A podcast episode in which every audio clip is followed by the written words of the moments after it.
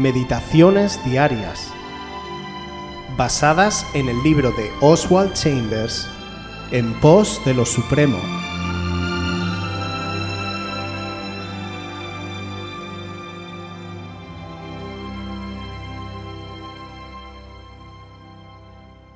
El B de una identificación incondicional. Marcos 10 del 17 al 22. Al salir él para su camino, vino uno corriendo e hincando la rodilla delante de él, le preguntó, Maestro bueno, ¿qué haré para heredar la vida eterna? Jesús le dijo, ¿por qué me llamas bueno? Ninguno hay bueno sino solo uno, Dios. Los mandamientos sabes, no adulteres, no mates, no hurtes, no digas falso testimonio, no defraudes, honra a tu padre y a tu madre. Él entonces respondiendo le dijo, Maestro, todo esto lo he guardado desde mi juventud. Entonces Jesús, mirándole, le amó y le dijo, Una cosa te falta, anda, vende todo lo que tienes y dalo a los pobres, y tendrás tesoro en el cielo, y ven, sígueme tomando tu cruz. Pero él, afligido por esta palabra, se fue triste porque tenía muchas posesiones. El joven y rico dignatario tenía la pasión dominante de ser perfecto. Por eso, cuando vio a Jesucristo, quiso ser como Él. Cuando nuestro Señor llama a un discípulo, nunca pone la santidad personal por encima de todo lo demás. Su principal consideración es la absoluta eliminación del derecho sobre sí mismo y mi identificación con Él, lo cual implica que la única relación que existe es la suya. Lucas 14:26 dice, Si alguno viene a mí y no aborrece a su padre y madre y mujer e hijos y hermanos y hermanas y aun también su propia vida, no puede ser mi discípulo.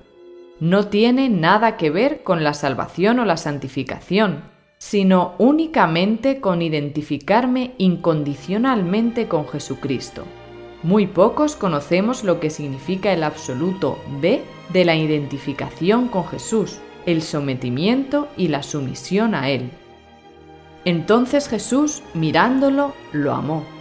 Esta mirada de Jesús demandaba un corazón separado para siempre de toda lealtad hacia cualquier otra persona o cosa.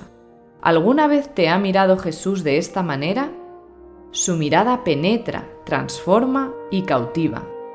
Donde te ha mirado, eres tierno y flexible ante Él.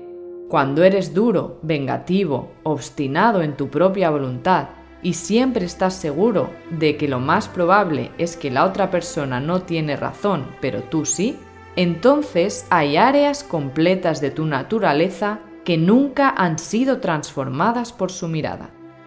Una cosa te falta.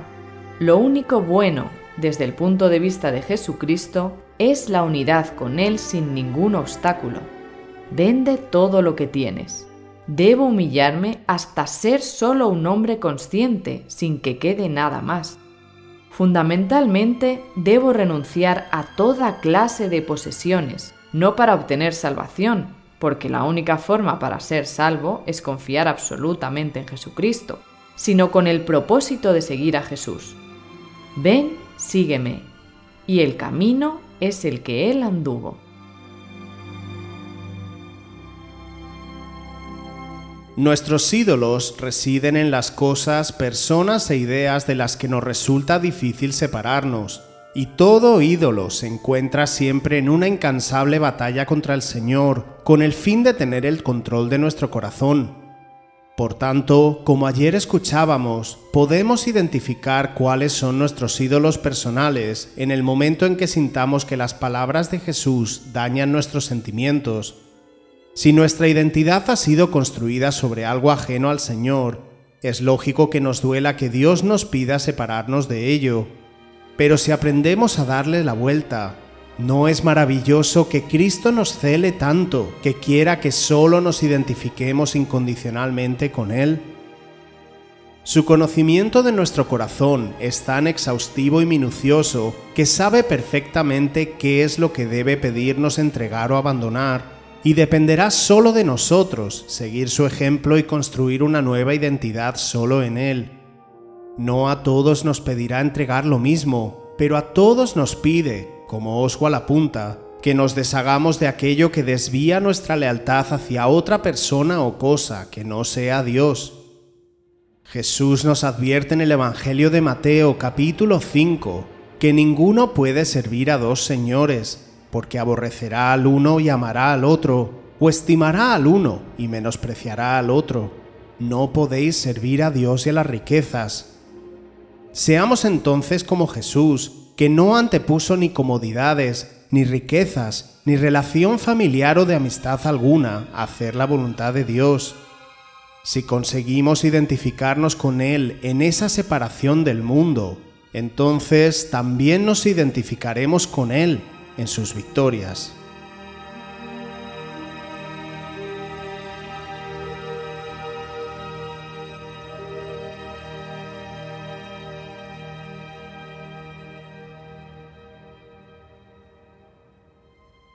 Si quieres volver a escuchar este devocional o cualquier otra de nuestras emisiones anteriores, puedes visitar nuestro canal de YouTube buscándonos como Aviva Voz FM.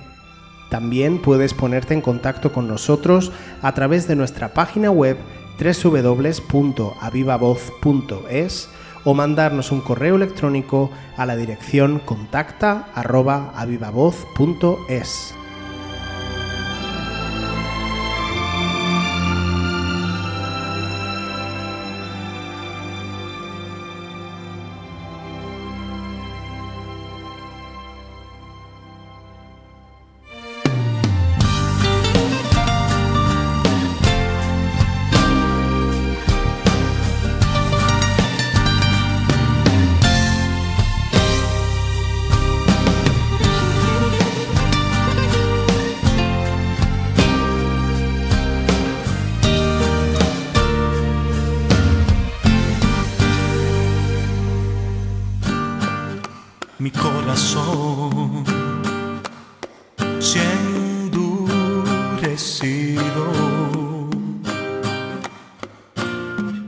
a causa de los años que no he estado contigo. He desviado lentamente mi mirada a cosas vanas. Y poco a poco voy tratando de ignorar que tú me llamas.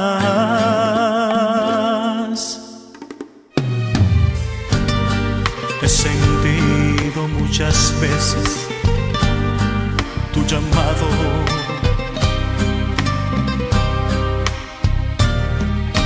el sordo para que puedan pensar